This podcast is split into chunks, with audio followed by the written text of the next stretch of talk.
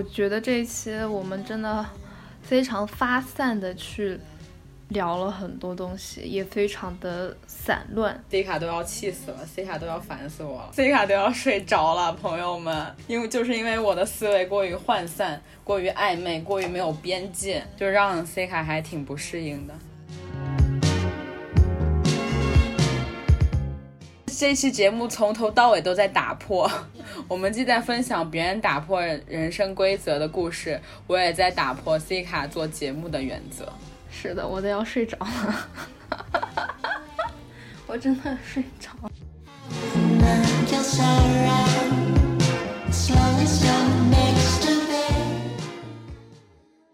插播一个小剧场，上一期节目中，C 卡有认错字，了解是祛魅的过程，在这里感谢听友菠萝包同学的指出，谢谢。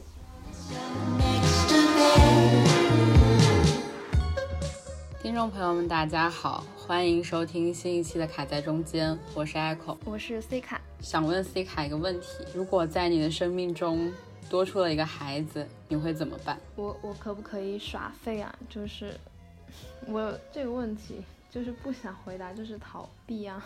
呃，目前的话是不能接受。我也是，我觉得如果我的生命目前的阶段出现了这样子的意外的话，我会不计一切代价将其扼杀在摇篮中。之前我也曾经和西卡提到过，说想要做一期围绕结婚这一个主题展开的节目，但是因为切入点普普通通的，所以也就废掉了。其实跟自己关系比较亲密的朋友圈层，基本也没有达到谈婚论嫁的阶段，但就连 C 卡也都已经去参加过一次同龄人的婚礼了，而对于我来说，这些事情还是有点遥远。但是其实，在这个月里进入了职场之后，无论是在和同期的交流过程当中，还是自己感受到的一些职场的环境啊。像婚礼、份子钱、二孩这些标签，在生活当中真的多到让人无法忽视。多的无法忽视的同时，好像也有一点渐渐的习以为常了。那为什么我们这一期节目会想要做这个主题呢？其实也真的是挺突然的。就前几天睡觉之前，睡前的习惯嘛，还是会稍微刷一下社交软件的。然后我就打开了 ins，打开 ins 第一条首页就是一个呃，我在日本留学期间同一个学校认识的，跟我其实是同乡的一个中国的妹妹。然后是她发了一条 ins 的图文，这一条图文配的图一张是一个 B 超图，还有一张。写着“妊娠六ヶ月に入りました。今日から妊娠二十週目”。这个女生她在今年三月初的时候，日本疫情刚刚开始逐渐变严重的时期离开了日本，然后到菲律宾开始了她的留学生活。看到那两张图的那个瞬间，我真的觉得我是不是已经看不懂日文了，或者我宁愿我自己根本看不懂日文。 刚刚那句话的意思是说，怀孕六个月了，从今天开始进入孕二十周。当时 Echo 看到了那个消息，立马就把那个截图发给我，我能感受到他的这样的冲击。其实对于我，为什么会有这么大的冲击力，倒不是说为什么一个比我还要小三岁的女生会想要孩子，因为生孩子这件事情完全取决于个人嘛。但是在这个年龄阶段，就已经经历这些，对于我的一个固定或者刻板印象来说是，嗯，非常非常大的一个对击。特别是我看到这个 ins 之后，我就留下了非常多的问号，在打到评论里，我就希望他用中文再给我回复一遍。第二天早上，我又打开 ins，看到妹妹她回复了我那个评论，她说：“姐姐，我怀孕了。”我决定在菲律宾把这个孩子生下来，就是这句评论当中蕴含的那种笃定，仿佛给我当头一棒。我当时没有来得及去问他任何细节，也没有去了解他到底是经历了一些什么样的事情，怎么样的一个思考过程，然后能够让他做出如此勇敢的一个决定。真的非常担心他的身体和心理的状态。因为嗯，每个人的体质不一样，那有的人她刚开始怀孕的时候是非常非常辛苦的。我也知道她在菲律宾那边的生活条件是非常有限的。我当时就特别担心她这一点，然后我就去询问了一下她的身体情况。她说：“姐姐，我现在要上班，然后下班再跟你细聊吧。”因为从最开始我知道她是我的同乡，而且她也一直没有直称我的名字，就直接叫我姐姐姐姐。我就一直觉得，我也把她当成自己的妹妹来看。我所在的日本的那所学校，当年是把妹妹他们这一一个年级的新生划分了两个语言方向。呃，一部分的人是可以选择学习中文，一部分的人可以选择学习英文。然后第一个学期就可以参加免费的为期两周的留学项目。一年级的学生，如果你选择中文的话，是可以去台湾学习英文的，则是去菲律宾。因为妹妹她是中国国籍，所以只能选择去菲律宾。当她结束了两周菲律宾的学校交换之后，就和我了解到她交了一位菲律宾籍的男朋友。当时我还挺惊讶的，因为两周的时间就能够让她愿意去选择很辛苦的异国恋，我觉得还挺佩服她的。对，然后快到年底的时候，我和他聊天，他就跟我分享了他准备申请去菲律宾留学的计划。当时这个也给我很大的冲击，因为大家的固有的概念就是说，大家留学嘛，那当然要选择一个。比自己所在的国家更有可取之处的、更加先进的国家去进行的留学项目，但是当时他就选择想要继续去菲律宾留学。虽然妹妹她其实早年就跟自己的母亲来到了日本，但大学之后她也是自己住的，自己去租房子的。然后家里除了给她提供学费，其他很其他的部分都是靠她自己兼职的工资来生活的。然后她和她母亲的关系其实也非常的一般。但是我当时一想到所有这些留学呀这些步骤都需要她自己去完成去处理的时候，我就特别的佩服。听到这里，可能很多朋友都会觉得这小姑娘疯了吧？就为了一个见面两周就交往的人，选择放弃在日本的生活，去菲律宾念书。其实不说大家，作为朋友的我，当时脑子里 也确实有那么一瞬间闪过了这样的刻板印象。我当时就觉得，如果妹妹她只是为了这个男生而去的话，就非常的不值得。但通过我跟他的聊天，他其实也能够。明白自己周围的朋友对他这个选择所产生的顾虑。他说：“当然是会有，为了是能够和自己喜欢的人待在一起，想要生活在一起，想要结束这个异国的距离。”但是更重要的是，他考虑到今后的就业问题，因为他这个比较复杂的国际背景，他自己是中国人，但是他常年生活在日本，所以他已经掌握了两门的语言，英文他也是非常感兴趣，他想要好好的、认真的去攻克的一个科目，所以他就想说，菲律宾是一个对于他自己的经济条件来说性价比比较高的国家，这是他自己能够支付。支撑自己去做到的留学项目，所以他就选择了去菲律宾。听到他这样跟我讲他自己的思路之后，我突然也不担心了。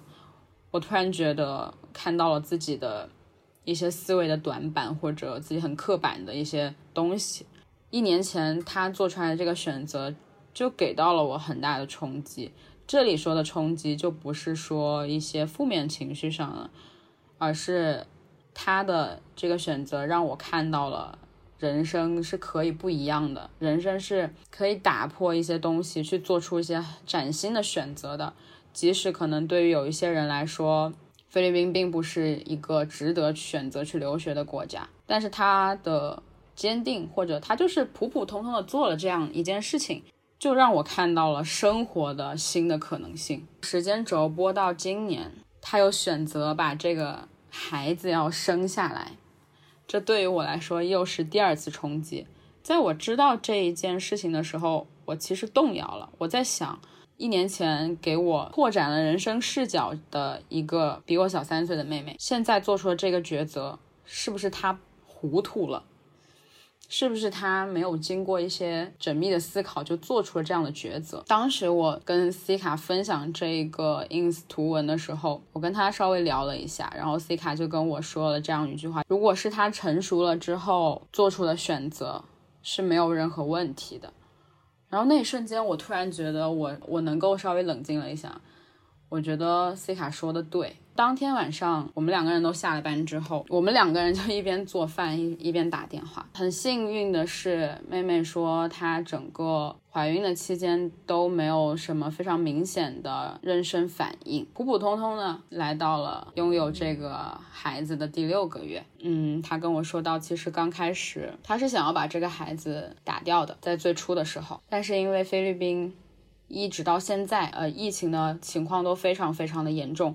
目前为止，他们所处的城市也都是一个封城的状态。当时他也思考过，要么是回日本，要么是回中国，把这个孩子打掉。因为菲律宾他们的整个一个宗教信仰的环境是百分之九十多都是基督教嘛，所以他们是反对堕胎的。他只能选择说离开这个国家去处理掉这个孩子，但是因为。飞机肯定是飞不了的，买到了机票也是会直接直接被取消掉的，所以也没有办法把这个孩子打掉。因为这个机票的问题，实在是没办法了，他就跟家里面说了这件事情。他说他的母亲其实当时并没有责怪他，跟我提到说他的妈妈也是在十九岁的时候生下了他，但是当妈妈了解到了男方的情况之后，整个态度就是一百八十度的大转变。他们要求妹妹把这个孩子打掉，让男方想办法在菲律宾当地为他找一些能够就是处理这件事情的医疗机构。比较庆幸的是，至少男方的家庭是很尊重妹妹做出这个选择的。即使对于菲律宾当地的人来说，去做堕胎这件事情是非常忌讳、非常禁忌的。妹妹反过来跟我说，反倒是这样，是面对原生家庭即将跟他切断所有的关系和支持，男方家庭又很积极的去帮助他寻找能够堕胎的医生，这样子的一个局面的时候，他决定说。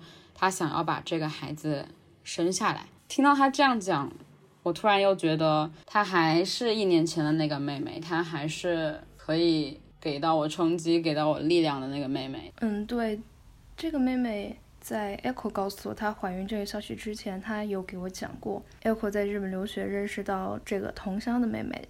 当时我们播客第一期的时候就是聊兼职。对，然后 Echo 就就有给我讲到说，有这样一个朋友，他非常独立的通过自己的兼职去支撑自己的生活，是让我很刮目相看的，而且年龄比我们小很多，然后我是非常佩服的，这是我对这个妹妹的很遥远的第一印象。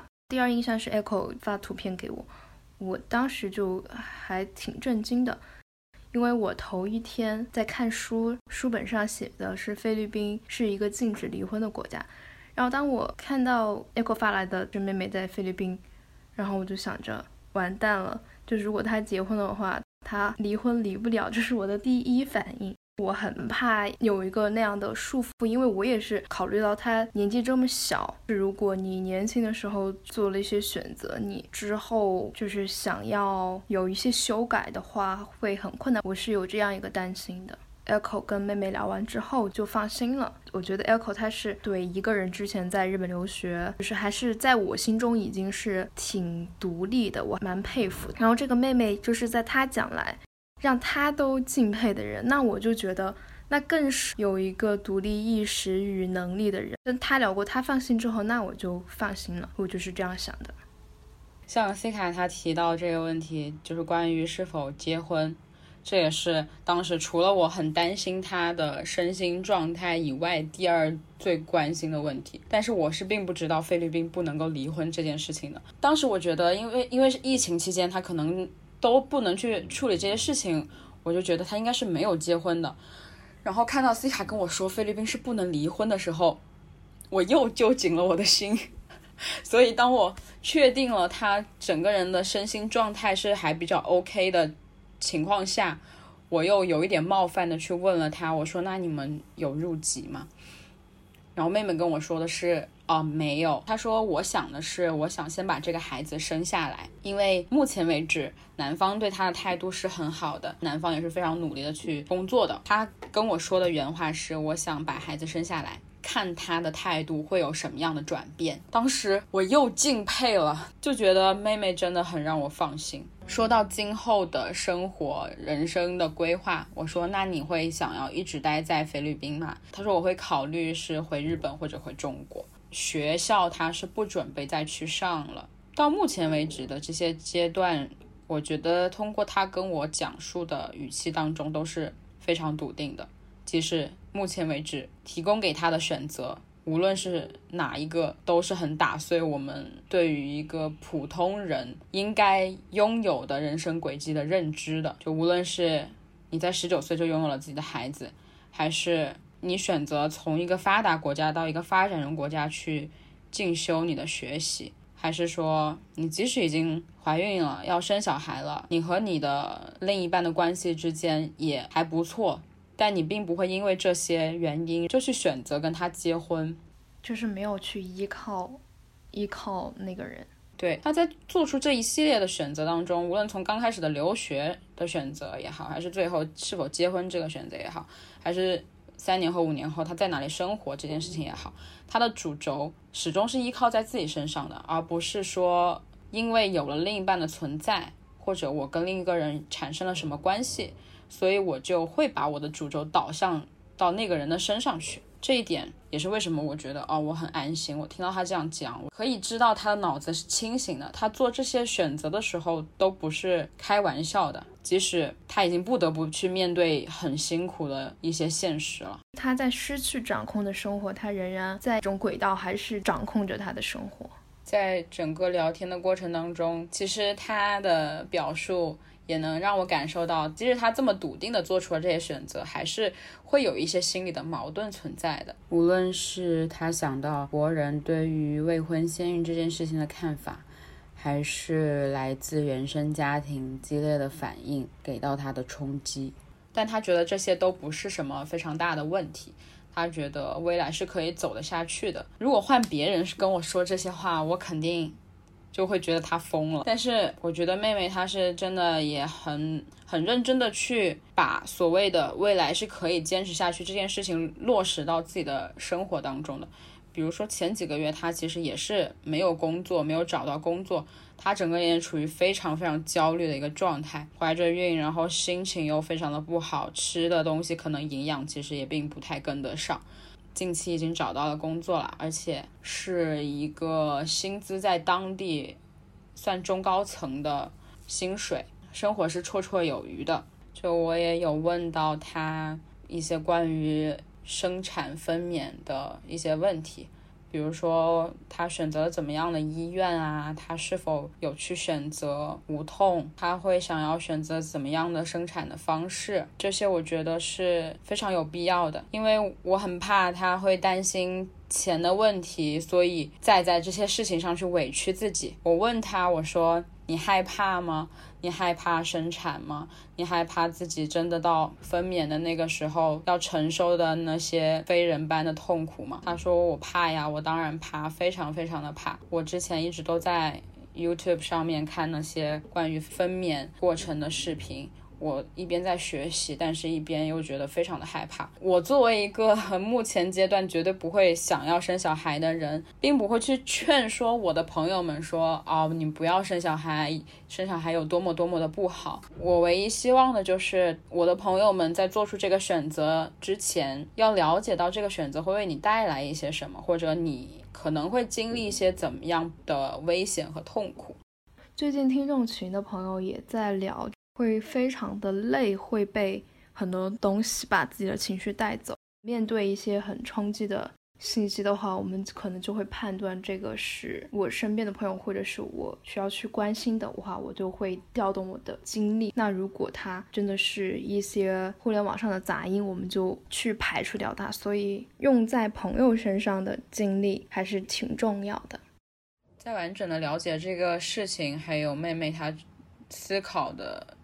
顺序逻辑之后，我跟 C 卡形容到，如果说一年之前妹妹做出的选择给到我的是打开人生的视角，给我看到生活的一种新的可能性的话，那一年之后她做出来的这个选择，可以称得上是一种用生命的力量给到我的冲击，因为确实从实际层面的角度来说，这是一个新的生命的出现。如果从比较抽象的角度来说的话，那妹妹至少可以说用她现阶段的人生去做了一个很大的赌注。为什么她的这个选择会给到我这么大的能量冲击？也是因为她帮助我去意识到了，最刚开始我对这个事件做出来的反应，其实是存在着非常严重的刻板印象的。我会去想，这个年龄段的女生应该做什么？读书、学习、普通的工作，对吧？我会觉得你应该做出这样的选择。但其实，在普通的意识层面上来说，我并不会觉得自己是抱有这种刻板印象的人。但当真正的去面对到自己身边的人有着这些经历之后，那种藏在潜意识里面的刻板印象就会被非常鲜明的对比而显现出来。啊，当时妹妹她也跟我提到，就是说，我觉得自己的人生或者自己的选择好像有一些大逆不道。我觉得自己周围的人的生活。即使会经历一些小小的风雨，但至少大体看起来是比较顺畅或者比较普通正常的。但我却选择在一个这样的年纪做出了一个这样可能是错误的选择吧。当时我听到的时候就觉得啊，即使他这么勇敢的最终选择了这样的一条路，但还是会担心自己是否因为背离了所谓的正常的人生轨迹。而再一次收获了一一份原罪的感觉。对我们看到妹妹身上发生的这个事情，十九岁生小孩，她之前也说是不是就农村小孩会这样，或者是我们觉得十九岁也是一个不太合适的年纪。当我们了解到她整个她的看法与她的经历、她的选择的时候，会发现就是人生没有什么不可以的。那我们原来存在的这种判断与这种积模，它是可以快速的帮我们去处理到我们面对的一些信息，有一个简单固定的认识，这样会帮助我们减少能量消耗，我们就会去判断这件事情与传统的、与常识的价值观的背离啊，对它，嗯，会进行一些点评，怎么样？这是一种主流的看法，但是随着我们自己的成长，我们也会变成一个有个性的人，我们会成为一个有自我价值与判断的人。那我们简单的去遵循这种刻板印象，对我们对信息的分类，还是我们真的要去多思考一步，多了解到他面临的怎样的生活？回溯我认识妹妹的这一年多的时间，两年时间来看，无论是她选择跨国恋，选择离开日本到菲律宾留学，还是今年她选择要把意外到来的孩子生下来，作为朋友的角度立场，这事后理性来看，都不会觉得这是很错误的一个选择。那作为朋友，无论对自己人生做出怎么样的抉择，我都会更倾向于说去。支持你，站在你的立场、你的角度去思考，甚至于有一些事情我可能无法完全的接纳或者认同，有时候可能我无法做到一下子百分之百的接纳或者认同，但我是很愿意去站到他们的角度，看他们的思考逻辑，去了解整个完整的事件的，从而我也会去思考我能不能为他们做一些什么事情，像关于生孩子这件事。妹妹想选择自然分娩嘛？那我就说，你可以在经济基础之上将打无痛考虑在内。即使打无痛的钱可能会让你的费用翻倍，但是我觉得成为妈妈这件事情也绝不仅仅应该只是为了孩子，在这种选择上也可以多多考虑一下自己。另外，在异国分娩，嗯，语言和沟通问题也是不可忽视的一个点了。因为妹妹她并没有选择费用比较昂贵的华人医院，所以我还真的挺担心她在整个分娩过程当中，万一遇到什么危急的情况，到那时候脑子可能都转不动了，还要去想着我要怎么样把我的中文转化成英文，然后讲给医生听，可能那时候你连讲话的力气都没有了，所以，嗯，我也。跟他讲说，你可以请一个那种一起进产房，有陪产经验的私人翻译跟你一起进去，去陪你完成整个分娩的过程。那为什么我说妹妹让我看到了生活当中很多的可能性，帮我拓宽了我的眼界？应该前面几期的节目的内容当中，我也讲过一句话，我认为环境能够教给人的东西是远远大于书本的。当时让我能够生发出这一个点。的很大的因素也是因为我认识了这个妹妹。如果不认识她，我可能根本都无法想象一个人他会选择自己比较舒适的生活，到一个这样子的不是那么发达的环境去生存。她让我看到很多新的可能性，也让我学会我应该用一个更加包容的角度、更加包容的视角去看待生活的多样性或者一些变化。是的，正是因为这个世界上，我们能去到很多地方，非常多的人采取的旅游的方式去不同的国家看不同的习俗，以及我们交非常多的朋友，看到大家不同的人生，我们就会看到这个世界就是不一样的，是多彩的。这个多彩当中是各种颜色都有，那各种明暗度都有。所以通过真的是多看、多了解、多接触、多站在他们的立场上想一想，我们才会有这样的更大的包容性吧。C 卡有提到，就是可能在当今这个社会大环境下，选择在这样的年龄段结婚生子，或者所谓的未婚先孕的人，也算是。少数群体，甚至弱势群体，可能今天的机缘巧合是发生这件事情的这个女生，她是我的朋友，但世界上还存在着很许许多多。经历着这样事情的人，那我们应该以一个怎么样的视角或者态度去看待他们呢？他们是立足或者生长于这个社会的，但这个社会的大环境会去决定或者影响他们是否会被包容，是否允许立足于这个社会。那我就最后来作为一个了解这个故事的第三人的一些感受吧。在个体层面，我们的人生还是自己对自己绝对负责。从妹妹她的做人行事，我也能感受到这一点。而且，二零二零年真的整个世界变化非常大，唯一就是我们能做到的，可能就是掌控自己的生活吧。我自己的感受就是，每一天我都能去接触到一些让我开心的事情，并且向这个方向努力。那我无论是一个很高的起伏，还是一个很低的一个状态，那这是我自己选择的生活。我。还挺好的，自己的小生活要自己掌控到。还有就是在家庭层面与社会层，对于性这个问题，父母对孩子的性教育问题也是挺重要的。例如，我的母亲会在人生的某些阶段提前开始开始讲这些问题，可你人生可能会出现的问题，然后遇到这些。懂得自我保护。我跟我的初中舍友也聊过，跟大学的舍友也聊过，发现，在非常多的，就是几乎那些同学，他们的家庭好像都是没有讲过这些的。学校、社会应该承担起这样的一种教育吧。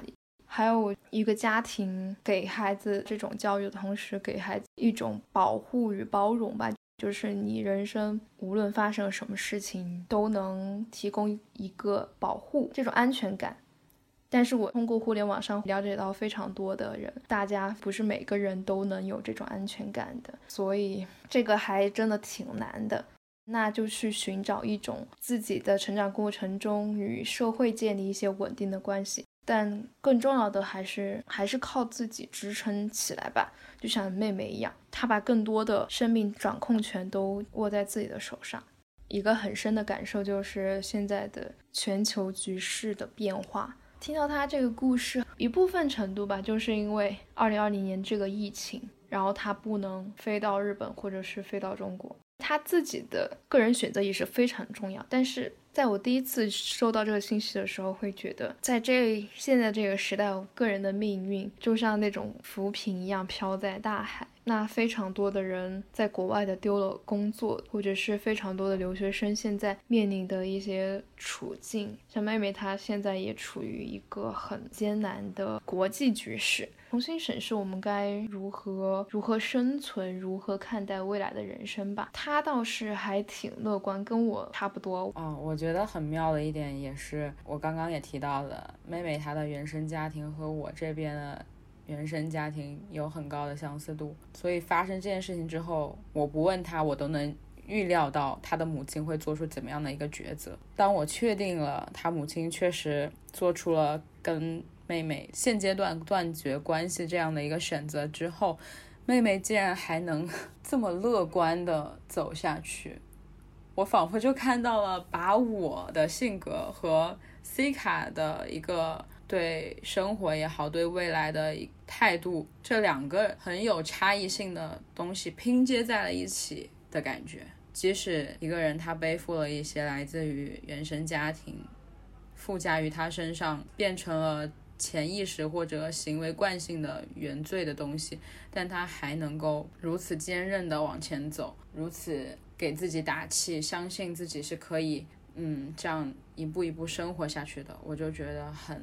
很不可思议，很了不起。还有重要的一点，我们忽略掉了，就是她选择作为一个母亲，这真的是一个非常伟大的决定与选择吧。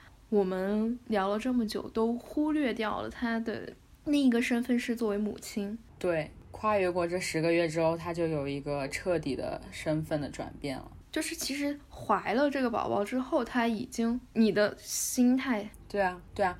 就是你开始的时候，就是在慢慢转变嘛。你跨越了这十个月之后，就是彻底的转变嘛。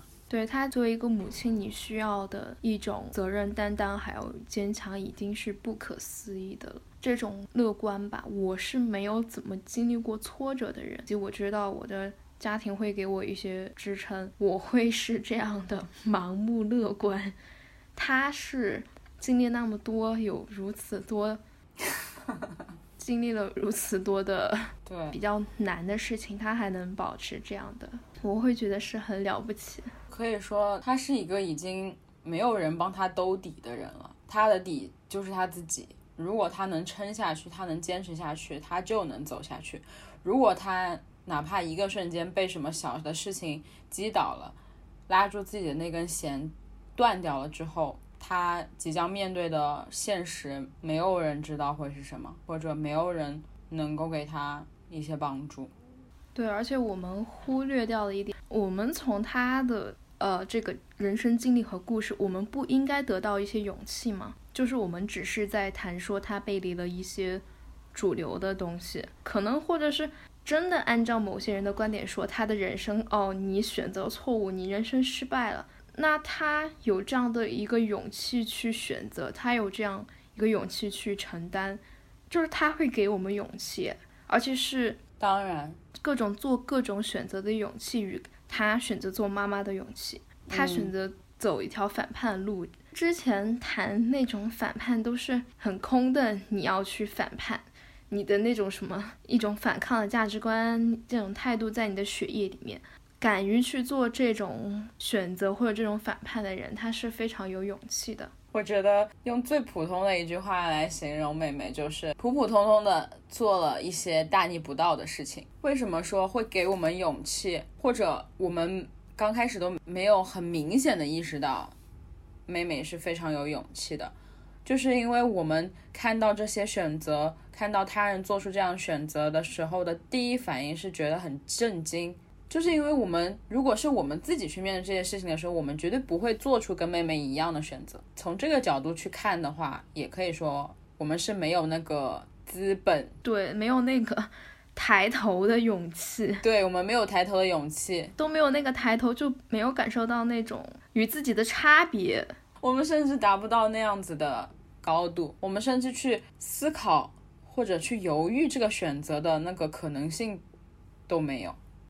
更不要说之后一系列孩子生出来了，就是随着时间，他是一定会在你的人生当中成长的。他，你这几年废了几年，你可能觉得没什么长进，但是，一旦就是有一个孩子，他在这几年是会不停的成长，就是他会不停的变化的。我能想象到是妹妹她这个人吧，她无论在以后面对的一些困难，她还是会很有韧性的。而且我觉得，既然上天选择让这个孩子在圣诞节或者新年伊始的元旦来到这个世界的话，也一定会给他的母亲带来很多好运的。我希望妹妹拥有了这个孩子，可以成为她人生的转折点，一个很好的转折点。我就觉得这这就是作为朋友，作为朋友就是该给他这样的支持与祝福，给他一些包容与鼓励。因为二零二零年确实发生了非常多的事情，遇到太多人选择放弃自己的生命。会让我嗯重新思考自己是否对朋友缺失，缺失一种陪伴，会非常害怕自己没有抓住他，没有给他鼓励。面对 Echo 给出妹妹的一些建议与鼓励，都是这样挺好的。在今后的社会，就是虽然我们要非常独立的去生活，但是与朋友之间的这种相互扶持，在 二零二零年以及今后的世界也是很重要的。之后会不容易，但是我们会越来越好吧。我们在才刚开始成长呢，我们还年轻。我觉得我还是年轻人，很多人都很羡慕年轻人，会羡慕你那种天不怕地不怕的勇气，没有被 太多的东西所打压到，就是生活非常疲惫那种感觉。嗯，我还是会很充满希望的走下去。对我当天晚上，我跟妹妹聊完之后，因为感触真的非常的多嘛，跟 C 卡讨论到这件事情，就很想把它作为一期播客的主要的出发点来和大家做一个分享。所以第二天我又在微信上跟妹妹说了很多话。我对妹妹说，我感觉你还是当初我很敬佩的妹妹，喜欢的妹妹。你的人生抉择总给我很大的触发和触动。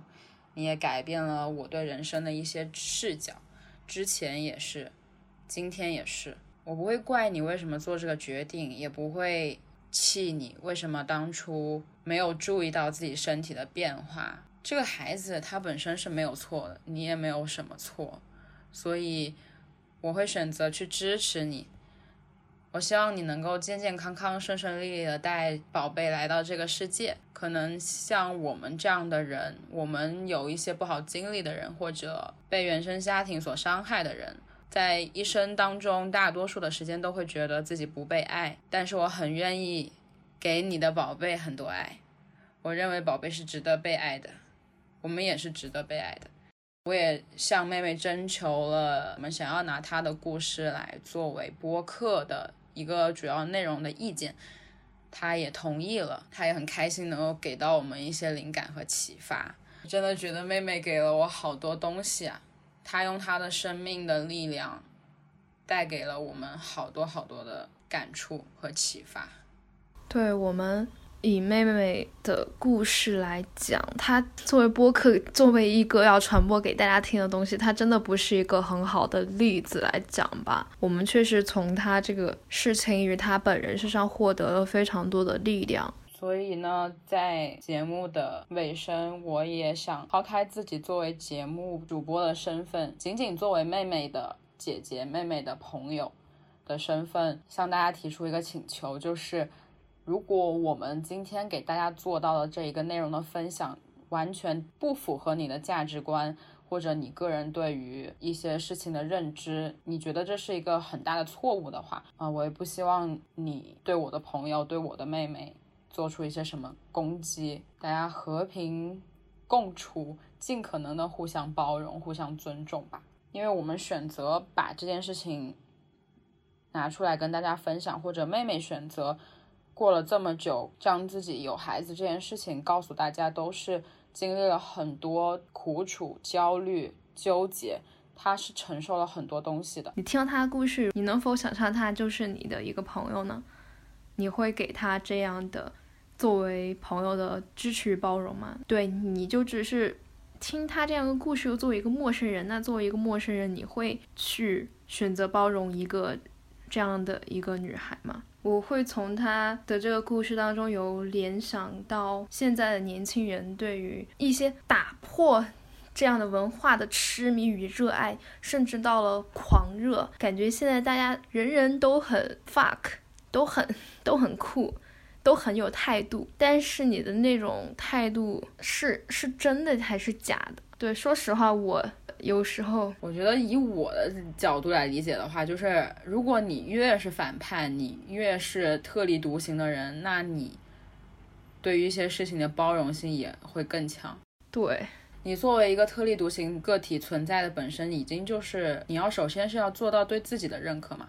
那你对你自己都很认可了，对于周遭的一些不同的事物，你应该也是会拥有很高的包容性的。就是你是否真是一个有着自己思考的人，有着 人道主义精神的人，有着自己。坚持与判断的人，我为什么会想到这个呢？因为，因为怎么说，我是一个亚文化爱好者吧。我会跟 Echo 开玩笑说：“你是亚逼吗？”我知道亚逼在现在的互联网上，他是某喜欢某一种呃嘻哈音乐的那种狭义代称，是吗？对，我会接触到非常多的亚文化的东西，像之前讲的后摇，还有。有一些摇滚文化，还有我自己平时看的一些书，研究的领域都是亚文化的。我觉得每个喜欢这些文化的人，你在你的身边或者在你从小到大你的学校，你都确实是没有什么人跟你聊吧，聊天吧，非常孤独的人吧。你你是从小到大你是经历过非常孤独的时刻，你是一种处于主动或者是主动选择这些文化。或者是一些很小众的爱好吧，它就是我不用亚文化，就是你选择一些非常小众的爱好，你选择了这些，你就远离了一部分人群，你就会被，你就会感感到孤独吧。但是你又有非非常有自己的想法与个性，就像妹妹一样，她坚定了自己的人生，我要生下她，我觉得她就是。人生当中的亚文化吧，就是他的人生选择是这样的一种小众的选择。我觉得是有这种莫名其妙的 说不清楚、说不清楚的联系。这些主题可能是会从如果在你的生命当中多出了一个孩子怎么办，到以 打破和贯彻亚逼精神为落脚点，然后完成了我们整期的节目。嗯，以上就是本期节目的所有内容。听起来也许不如之前的制作的那么有逻辑性，还请大家多多包涵。然后也是时隔大半个月做出来的节目，多少都感感受到了我和 C 卡之间的生疏吧。半个月没讲话了，而且我也不跟人说话。在 C 卡彻底丧失语言语言表达能力之前，跟他。来做出这一期节目，那希望大家多多的包涵，不仅是包含我们节目，也包含我们分享的故事吧。谢谢大家的收听，我们下期节目再见，拜拜，拜拜。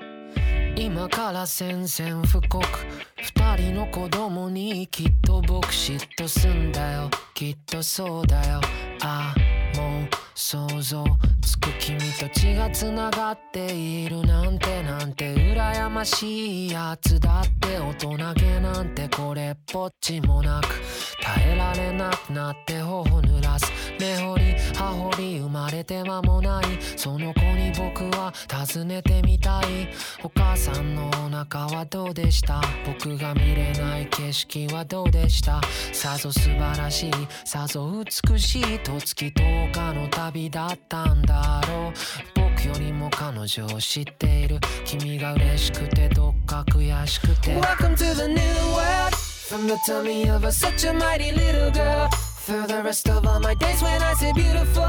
You're beautiful. I'll be always talking about you. Your mom not here. Welcome to the new world. From the tummy of a such a mighty little girl I can't find a better reason to live for. I'm here for. I'm not gonna say no I'll never. I'll just keep it in my arms. Oh Oh Oh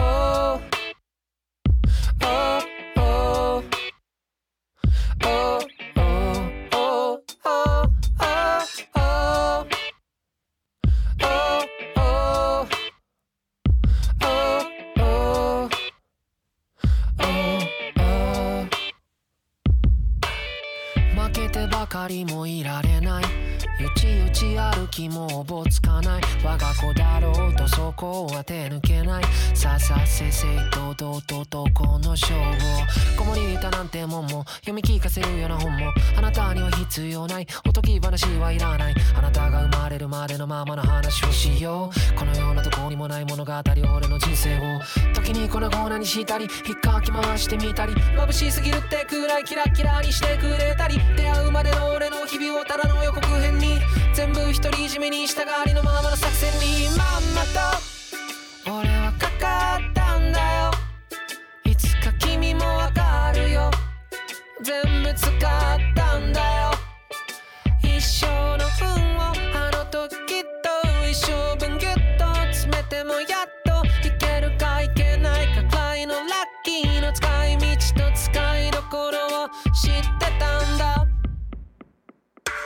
Welcome to the new world. From the tummy of a such a mighty little girl. For the rest of all my days when I say beautiful You're beautiful. I'll be always talking about you, your mom. Now hey, welcome to the new world. From the tummy of a such a mighty little girl I can't find a better reason to live for. I'm here for I'm not gonna say no, I'll never I'll just keep it in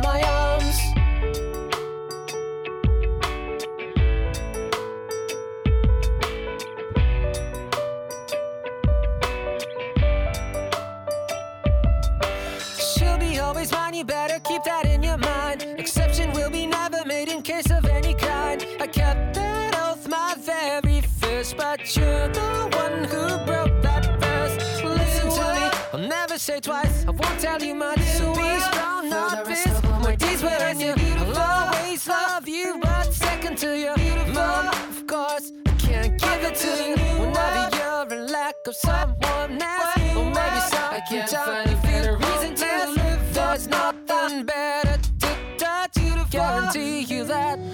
Unavoidable